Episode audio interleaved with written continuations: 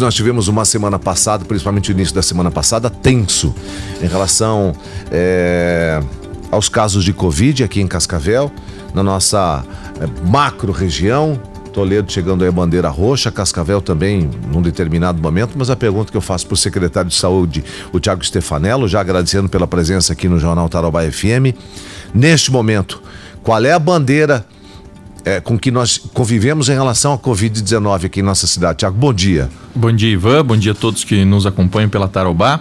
É, a bandeira ela segue na bandeira roxa, porque o cálculo, o cálculo ele é feito sempre às quartas-feiras, né? Então nós, nós fazemos o cálculo toda quarta-feira. Então de uma quarta para outra você não tem alteração da bandeira. Então ela continua no nível roxo, né? Que é o, o índice, o indicador mais preocupante de todos. É, e provavelmente sem mudanças na próxima quarta-feira, até porque há uma, uma superlotação aí dos leitos. Bom, a. Uh a gente tem aí os números diariamente, né? De segunda a sábado. Então, sábado foi o último boletim. Isso. Você tem alguma novidade é, em relação às últimas 48 horas? Em relação aos leitos, principalmente, né, não ao número de casos, mas à ocupação dos leitos, nós estamos monitorando isso três, duas, três vezes por dia, mesmo no, no, no domingo.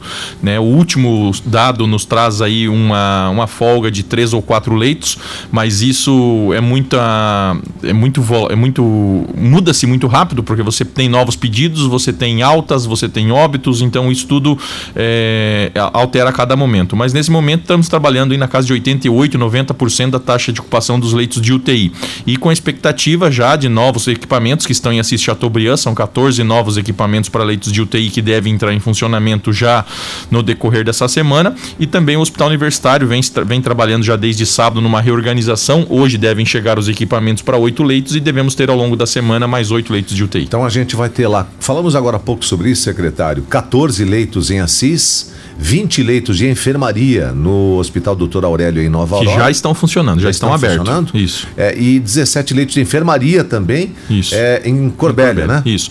Esse ajuste todo é necessário porque hoje os leitos de, os leitos de enfermaria do Hospital Universitário, eles consomem uma ala toda e profissionais. Então, para que nós possamos abrir de forma rápida os leitos de UTI no Hospital Universitário, nós precisamos usar esse espaço onde está a enfermaria e precisamos usar os profissionais onde está essa enfermaria. Então, é toda uma reengenharia que o governo do estado faz junto com o governo do estado. E como, abri, como, se, como vão, vão abrir mais leitos de UTI e perder leitos de enfermaria, e esses pacientes não podem e não devem permanecer por muito tempo nas UPAs, nós precisamos ganhar espaço de enfermaria. E isso está sendo feito nessa tratativa do governo do estado com Nova Aurora e Corbélia. Tem gente que pergunta por que, que abriram e praticamente não usaram o hospital de campanha e está fechado?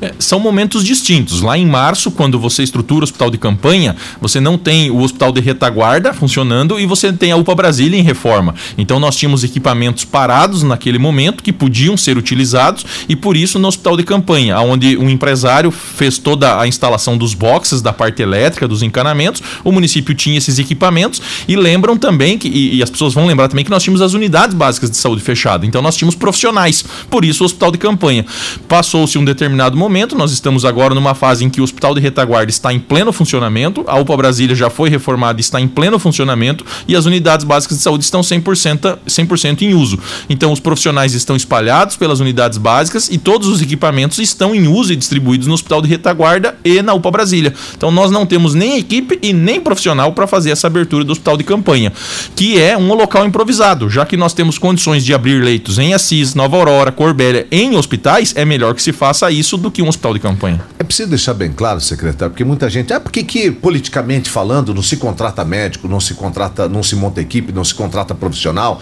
não se faz é, mais leitos de UTI, de enfermaria tal, porque, a grosso modo, para as pessoas o problema é de ordem financeira. Não é só isso. Né? Nunca né? foi isso, é, Ivan.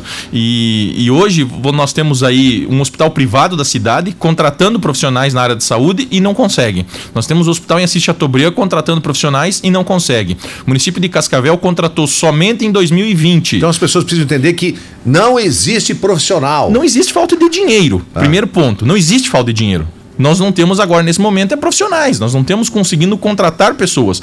Marquem esse número. Cascavel, ano de 2020, chamou de concurso público e teste seletivo 190 médicos. 190 médicos. Quantos assumiram? 24. Então, nós não temos profissionais, nós não temos recursos humanos suficiente para atender. Imaginem quantos leitos de UTI e enfermaria abriram em todo o Brasil nesses últimos 10 meses. Só aqui na região oeste, 172 leitos de UTI. Para cada leito de UTI, para cada 10 leitos de UTI, tem que ter médico 24 horas, tem que ter enfermeiro 24 horas, tem que ter técnico 24 horas, tem que ter fisioterapeuta pelo menos 18 horas, toda a equipe de nutricionista, centro social, recepção. A cada estrutura aberta demanda profissionais. E nós chegamos num momento que já não temos mais profissionais. Então, preocupação agora nem é leito, nem é. Uh, uh leitos de enfermaria, de UTI, porque vocês estão conseguindo manter um certo equilíbrio, nem um susto que nós tivemos lá no passado, que era em relação aos insumos. O problema é um colapso de falta de profissionais. Isso, é, até porque esses profissionais estão cansados. Você tem profissionais aí ao longo desses 10 meses, onde nós suspendemos as férias de todo mundo, nós suspendemos as licenças prêmios de todo mundo, os profissionais estão fazendo horas extras além é, da sua capacidade. Então todo mundo chega num ponto onde já está, é, de certa forma, esgotado. Você tem uma série de profissionais que estão afastados, você tem profissionais acima de 60 anos que não podem estar em contato com o público, você tem profissionais com doenças crônicas que não podem estar em contato com o público. Então tudo isso vai trazendo dificuldades imensas. E neste momento, não adianta ficar abrindo mais lei, nós vamos abrir mais 10, vai encher, nós vamos abrir mais 20, vai encher, se a população não tiver a conscientização correta e fazer a sua parte também de manter o distanciamento, de manter os ambientes arejados, de fazer o uso de máscara, o álcool gel e todas as outras situações que nós falamos. Bom, dá para apontar o dedo e encontrar um culpado aí no crescimento de casos nas últimas semanas, assim, principalmente na semana passada aqui em Cascavel? Bom, Ivan, é, é, é um conjunto de vários fatores, né? Nós pegamos, nós sempre falamos dos pós-feriados. Os pós-feriados eles são sempre complexos. Nós tivemos aí porque o boom de casos ele começa ali no início de novembro. O que que início de novembro teve para trás? Teve 7 de setembro, teve 12 de outubro e teve a eleição. É, em todo o Brasil, a, as medidas elas estavam mais flexíveis naquele momento de outubro e novembro. Nós tivemos as campanhas, isso de, de uma certa forma façam que as pessoas se reúnam, se encontram, né? E tudo isso somado, mais a despreocupação das pessoas acharem que a pandemia já passou, que o vírus já tinha desaparecido, que a situação estava resolvida, é, partir do momento que todos nós é, deixamos de nos cuidar, automaticamente os casos voltaram a crescer. Preocupação passa a ser maior agora ou menor com alteração no horário de atendimento no comércio de Cascavel, já a partir de hoje até as 10 da noite e a partir do dia 19 e 24 horas por dia? É, a expectativa é sempre foi na, na, na no pensamento de que as pessoas entendam de que elas não podem aglomerar. Então, se você tem um horário mais estendido, é, saiba que você não precisa ir na, às 8 horas da manhã, ou às 9 horas da manhã, ou meio-dia, que talvez sejam os horários mais movimentados, ou às 5 e meia da tarde, quando você está saindo do trabalho. Você tem mais tempo para poder uhum. circular e, e ir no, no, no, estabelecimento. O que a gente sempre pede é que as pessoas tenham atenção. Se você for num restaurante e esse restaurante estiver completamente lotado, não entre nesse restaurante. Procure outro restaurante. Se você for no mercado e o mercado estiver lotado naquele horário, não entre naquele horário. Procure outro horário que tiver menos pessoas. Nós podemos fazer todas as coisas desde que nós tenhamos né, os devidos cuidados. Vai participar de um culto, de uma missa? Não fique próxima de pessoas que você não conhece, não fique em locais onde esteja aglomerado. Fique para o lado de fora se necessário, mas faça a sua parte nesses cuidados básicos que nós precisamos. Bom, assunto do momento também é a vacina, né? Então, a Rússia começou a vacinar, o Reino Unido começou a vacinar, hoje começa a vacinação nos Estados Unidos, fica a expectativa no Brasil. Vacinação começa quando? O Supremo Tribunal Federal diz que quer 48 horas para já anunciar o início da vacinação aqui em nosso país. Cascavel inclusive você falou sobre isso semana passada, está nessa briga para conseguir, digamos assim, um lugar especial nesse início de vacinação. Você tem alguma coisa para nos falar em relação a isso? A questão é que no Brasil ainda não existe nenhum pedido, nenhum dos laboratórios do mundo colocou ou fez pedido na Anvisa do Brasil para uso emergencial. Então só poderemos ter uma data, uma previsão, como o STF quer, quando alguém fizer esse pedido. Né? O pedido ocorreu no Reino Unido, foi aprovado. O pedido ocorreu nos Estados Unidos, foi aprovado. Nós precisamos que os laboratórios também façam esse pedido aqui na Anvisa e com certeza será aprovado também, eh, na minha opinião. Mas enquanto isso não ocorre, Cascavel tem saído em busca desses laboratórios para que o momento que estejam liberadas essas vacinas e se porventura ela não for adquirida pelo Ministério da Saúde, nós teremos também prioridade junto a esses laboratórios. Já temos este contato com o Butantan para que essas vacinas, quando forem solicitadas na Anvisa e quando forem liberadas, nós também possamos distribuir de forma voluntária para a população. Mas aguardamos e queremos que o Ministério da Saúde faça esse plano funcionar de forma igualitária para todo o país. Bom, Só para finalizar, secretário, é, quando o governo anunciar o início da vacinação aqui no Brasil, como é que o governo vai escolher? Estado A, B, C tal, para começar ou começa com, com, com por, todos de uma vez? Por isso que precisa ser um plano coordenado pelo Ministério da Saúde, precisa ser juntos. Nós não podemos discriminar o cidadão do Paraná em relação ao cidadão de São Paulo ou o cidadão da Bahia em relação ao cidadão de Santa Catarina. Nós tá, precisamos então, que, que, o plano seja mas então, por igual. por que, que o governo do estado diz que está pronto para negociar com o laboratório A ou B tal? Porque enfim? nós não temos ainda é, firmeza do Ministério da Saúde. Se o Ministério da Saúde não chama para ele a responsabilidade e fala, nós temos um plano e nós vamos vacinar, nós vamos disponibilizar vacina para todos, é, e, e, se ele não dá essa firmeza, os estados começam a correr atrás. Porque o governo ele estava até então sinalizando que só negociaria com um laboratório. E esse um laboratório não tem validação ainda. E outros laboratórios já têm validação fora do país. Então os, os estados e municípios estão se antevendo, porque se o Ministério da Saúde não se organizar, os municípios farão isso por conta.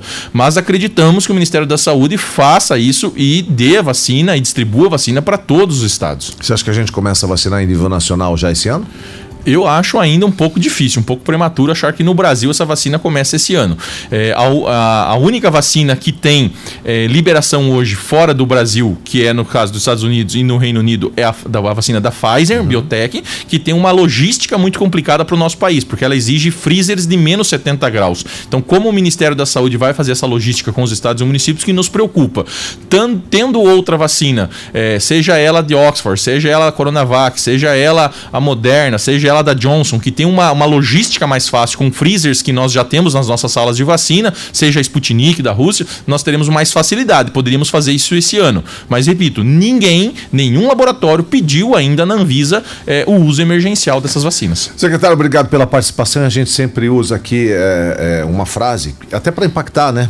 Não troque a máscara por um tubo. As pessoas não fazem ideia o que é um tubo, né? Com Acho certeza. que daqui a pouco vão entrar por uma UTI, põe um tubo hoje, ah, um pouquinho a mais de oxigênio, amanhã tira e vai embora. Não. Não é bem assim. E, é. e até porque tem as sequelas, né, que ficam depois. É. E as sequelas muitas vezes são reversíveis. Só fazer uma pergunta para você, que eu ouvi isso, é, e você tem os dados, né? E li sobre isso também. Constatou-se que 75% dos que são entubados é, é, fazem parte de uma taxa de letalidade, é isso? Sim. É, é, lá no início, bem no começo da pandemia, dizia-se que era melhor entubar os pacientes o quanto antes para é, reverter a situação do quadro. Hoje já vê que é o contrário, hoje vê que temos que evitar ao máximo esse entubamento, porque entubar é um procedimento invasivo, ele machuca. É, é como você disse, as pessoas não imaginam o que, que é você passar por um tubo dentro de uma UTI e estar sedado. E isso traz sequelas depois que vão ficar nesses pacientes é, por uma série de outras Mas lesões que acabam é ocorrendo. Sim, a partir do momento que você entuba, você é o paciente mais grave de todos, você é o paciente que está numa situação pior. E aí, o índice de letalidade nesses nesses casos, ele é muito maior. Por isso que tenta-se evitar ao máximo o entubamento do paciente. Então não troque a sua máscara por um tubo em hipótese alguma. Obrigado, secretário. Eu que agradeço, Ivan. Muito obrigado pela audiência de vocês. Uma ótima semana.